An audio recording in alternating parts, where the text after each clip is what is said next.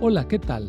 Soy el pastor Misael Castañeda y te invito a escuchar la devoción matinal Pablo, reavivado por una pasión, una serie de reflexiones basadas en el libro de los Hechos y las cartas Paulinas para nuestra vida hoy, escritas por el pastor Bruno Razo. Te habla tu amigo el pastor Abdías Paz para invitarte a la reflexión de este día. El título Un caso perdido. Y la base bíblica la encontramos en Romanos capítulo 10, versículo 1, que al texto dice, Hermanos, ciertamente el anhelo de mi corazón y mi oración a Dios es por la salvación de Israel. Se suele llamar caso perdido a una persona o situación que ha llegado a un punto límite, sin solución. Pablo se refiere en Romanos a aquellos que buscaron su propia justicia en lugar de la justicia de Dios que confiaron en los méritos propios en lugar de los méritos del Señor, que hicieron las cosas a su manera y no a la manera de Dios, y que siguieron sus planes y no los de Dios. Pero él, como apóstol de Jesucristo, no los consideraba un caso perdido. Entonces, ¿qué hizo Pablo con estos judíos equivocados? Hizo tres cosas. Número uno, los trató de hermanos. Número dos, tuvo un deseo ferviente de corazón.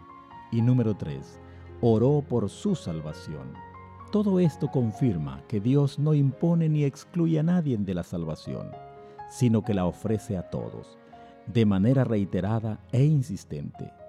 El apóstol usa el término hermanos muchas veces y representa afecto, amistad y cariño. Él no deja de quererlos porque ellos lo hayan rechazado. Al contrario, lo sigue amando y el deseo más ferviente de su corazón es su salvación. En las antiguas esculturas romanas, la mano inexperta del escultor podría mal usar su herramienta y producir un defecto en la escultura, que los deshonestos tapaban con cera. Este engaño resolvía momentáneamente el problema, porque cuando el sol calentaba la cera, ésta se derretía. En cambio, el escultor honesto que había hecho un trabajo cabal colocaba un cartel con esta leyenda en latín, sine cera. Esto implicaba la ausencia de un elemento que maquillaba y ocultaba el defecto. Algunos afirman que este es el origen de la palabra sincero. Otros sostienen que proviene de un rostro libre de cera, es decir, de maquillaje. Como sea, lo cierto es que una persona sincera es tal cual se expresa.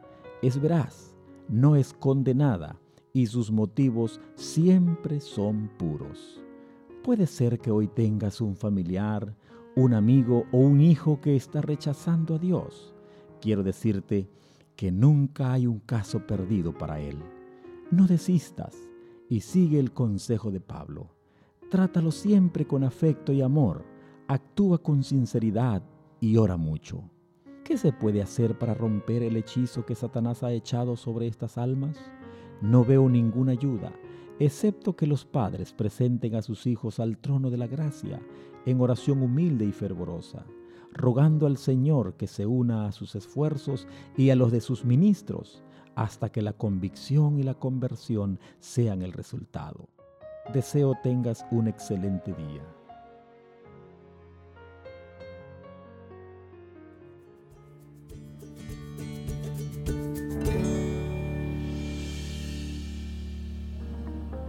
Esta fue una producción de la Iglesia Universitaria de Montemorelos en México. Te saluda el pastor Francisco Soto. Hasta la próxima.